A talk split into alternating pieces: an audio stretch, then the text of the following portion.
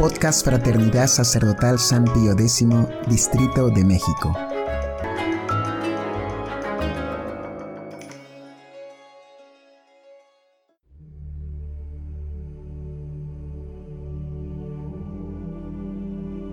Hojita de Fe, número 139. Breve semblanza de Monseñor Antonio de Castro Mayer. El 25 de abril de 1991, al mes exacto del fallecimiento de Monseñor Marcel Lefebvre, entregaba su alma a Dios Monseñor Antonio de Castro Mayer. A fin, pues, de conmemorar los 25 años de la muerte de este gran atleta de la fe, nada mejor que señalar los principales rasgos de su vida.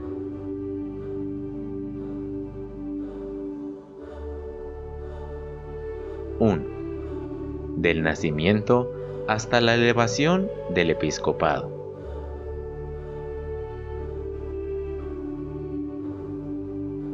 Antonio de Castro Meyer nació el 20 de junio de 1904 en Campinas, estado de Sao Paulo, Brasil, en una familia profundamente católica y numerosa, 12 hijos. De su parte, Juan Mayer oriundo de Baviera, recibió, diría él más tarde, el mayor de los tesoros, la fe. A los 12 años entró en el seminario menor de Bom Jesús de Pirapora y en 1922 ingresó en el seminario mayor de Sao Paulo. Dada su inteligencia y buenos resultados, fue enviado a Roma para terminar sus estudios en la Universidad Gregoriana fue ordenado sacerdote en 1927 y recibiendo al poco tiempo el grado de doctor en teología por la Universidad Gregoriana. De vuelta a Brasil, fue nombrado profesor del Seminario de Sao Paulo, donde enseñó filosofía, historia de la filosofía y teología dogmática durante 13 años. En 1940, el arzobispo de Sao Paulo lo nombra asistente general de la Acción Católica, entonces en fase de organización.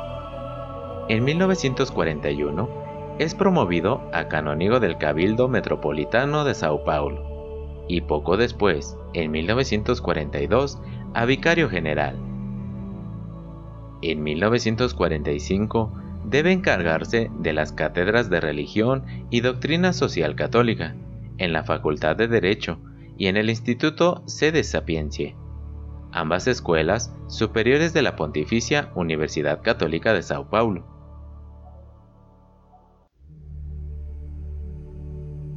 (2) Antonio de Castro Mayer, obispo de Campos. El 6 de marzo de 1948, el Papa Pío XII promovía al padre Antonio de Castro Mayer como obispo titular de Priente y coadjuntor con derecho a sucesión del arzobispo de Campos. El 23 de mayo era consagrado en la iglesia de Nuestra Señora del Carmen, en Sao Paulo, y el 3 de enero de 1949, al fallecer el arzobispo de Campos, Monseñor de Castromayer lo sucedía como obispo diocesano de esta importante circunscripción eclesiástica del estado de Río de Janeiro. Primero, sus cualidades de pastor. Dotado de un temperamento afectuoso y de modales sencillos y afables, Monseñor de Castro Mayer era conciliador por naturaleza, más cuando estaba en juego un principio doctrinal o punto en que pudiese causar daño a su rebaño o detrimento a la honra de la Santa Iglesia. Se volvía irreductible, firme e intransigente hombre verdaderamente apostólico.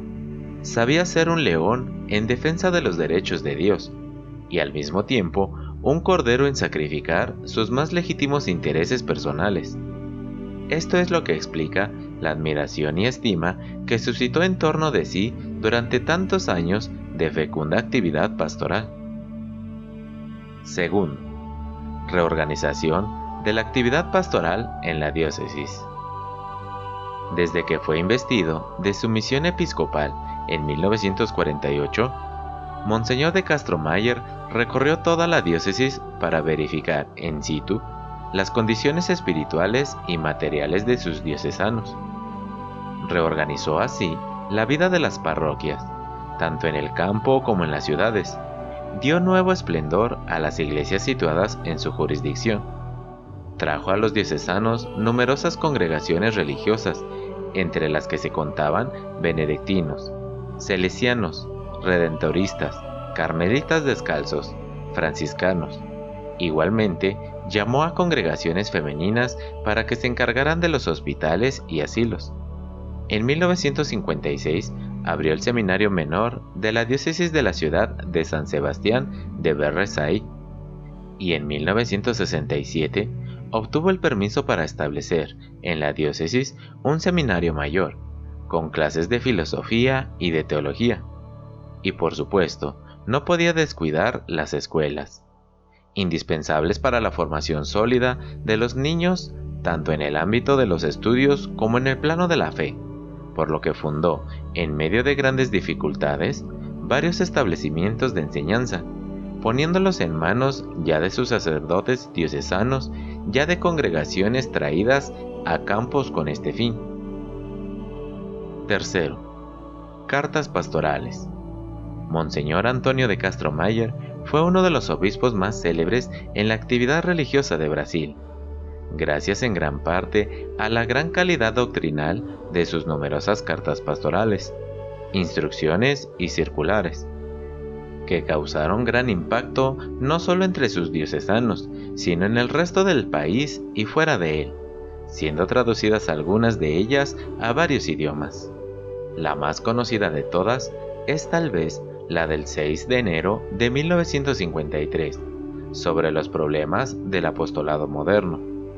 Otras cartas pastorales marcaron también el episcopado de Monseñor Antonio de Castro Mayer, como un sólido apoyo para los católicos de este tiempo de crisis y para preservar a sus fieles contra los errores del progresismo.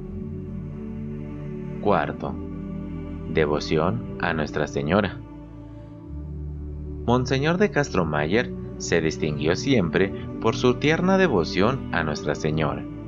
A ella le confió su episcopado, bajo el lema Ipsa conteret. Ella aplastará la cabeza de la serpiente. Él sería, en su diócesis, el heraldo de Nuestra Señora, el predicador de sus privilegios, el promotor de su causa, el organizador de las saludables misiones precedidas por la imagen peregrina de Nuestra Señora de Fátima, el sostén de todos los movimientos y obras parroquiales, empeñadas en la difusión y profundización de la devoción mariana. Sus cartas pastorales sobre Nuestra Señora, su insistencia en la recitación del Santo Rosario y la implementación de la práctica del Rosario Perpetuo en la diócesis la difusión de la devoción de las tres Aves Marías, el énfasis puesto en la predicación de la consagración al corazón inmaculado de María y la devoción a los primeros sábados de mes. Dan fe de la importancia que siempre adjudicó al papel de María Santísima en la economía de la salvación, en la solución de la crisis contemporánea y en su actividad episcopal.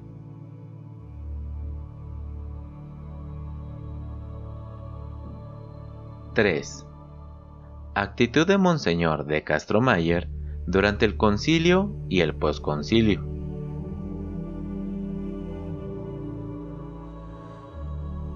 Primero, en el concilio.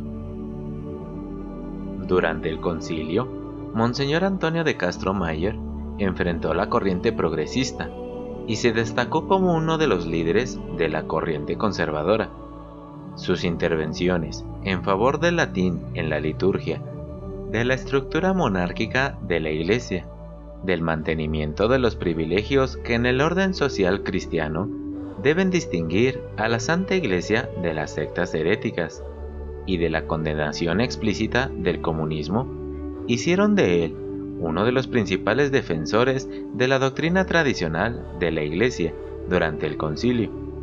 Con Monseñor Marcel Lefebvre formó parte del Coetus Internationalis Patrum y fue con él uno de los dos únicos obispos en el mundo en continuar, en el periodo posconciliar, un combate público contra los errores que corrompen la fe y causan la pérdida de tantas almas.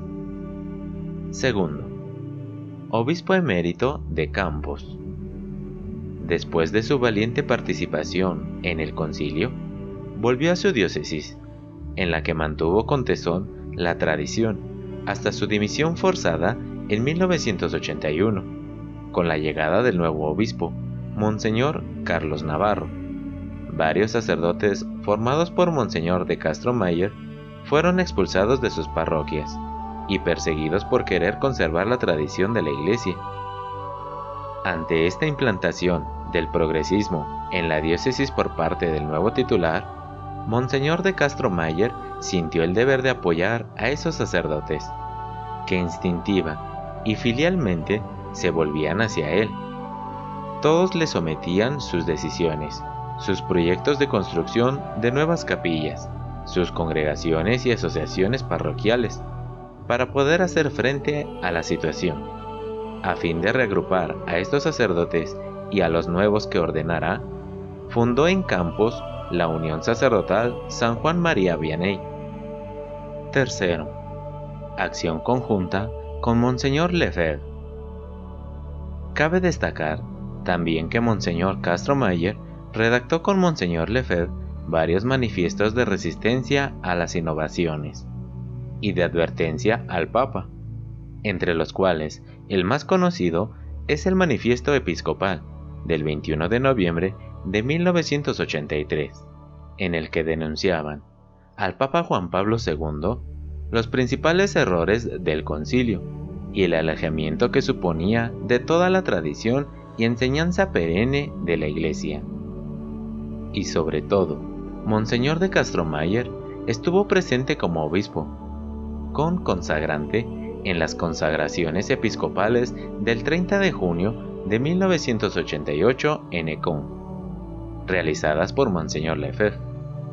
Declaró entonces, después de definir la crisis actual que afectaba a la Iglesia en lo que tenía de más sustancial, el santo sacrificio de la misa y el sacerdocio católico, que estaba presente por un verdadero deber de conciencia, para dar público testimonio de fe en un momento en el que las almas corrían gran peligro de perderla y después de lamentar la ceguera de tantos hermanos en el episcopado, terminaba expresando su adhesión a la postura de Monseñor Lefebvre, dictada por su fidelidad a la Iglesia de todos los siglos, añadiendo esta hermosa observación. Cito, ambos hemos bebido de la misma fuente, que es la Santa Iglesia Católica, Apostólica y Romana. Fin de cita. Cuarto. Último acto público. Ordenación sacerdotal en Berresay. De vuelta ya a Campos, Monseñor de Castro Mayer procedió a la ordenación del Padre Manuel Macedo en Berresay el 18 de diciembre de 1988. Durante la ceremonia, explicó las razones de esa aparente desobediencia, entre comillas. Cito. Nadie puede negar que vivimos una terrible crisis en la Iglesia, que afecta profundamente al sacerdocio católico. La perpetuidad del santo sacrificio de la misa, la administración de los sacramentos, la conservación y transmisión fiel de la fe católica, se ven hoy seriamente amenazados. Por todo eso, es innegable el gravísimo estado de crisis en la Iglesia y la necesidad que tenemos de sacerdotes católicos para el santo sacrificio y para la doctrina. Cuando las autoridades de la Iglesia se niegan a dar sacerdotes verdaderamente católicos, un obispo no puede pretender haber cumplido su deber, si se limita a resistir en la fe como un seglar. Delante de Dios, de quien recibí la plenitud del poder de orden en la consagración episcopal, afirmo que, en la presente crisis no solo es lícito, sino que además urge, aún como un deber impostergable, valerse de estos poderes para el bien de las almas. Cumplo así la misión que me fue confiada, Transmito el sacerdocio católico que recibí. Tradidi quod et accepi.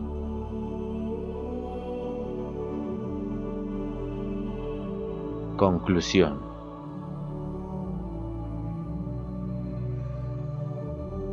Monseñor Antonio de Castro Mayer fallecía en Campos al poco tiempo, el 25 de abril de 1991, fiesta de San Marcos Evangelista, después de 42 años de episcopado y de 63 de sacerdocio. Ciertamente que el Señor lo halló como un siervo bueno y fiel a su ministerio episcopal, razón por la cual también nosotros le debemos nuestra alabanza y gratitud. Los restos mortales de Monseñor Antonio de Castro Mayer reposan, aguardando la resurrección, en la cripta de la capilla de Nuestra Señora del Carmen, en el cementerio reservado a la Orden Tercera.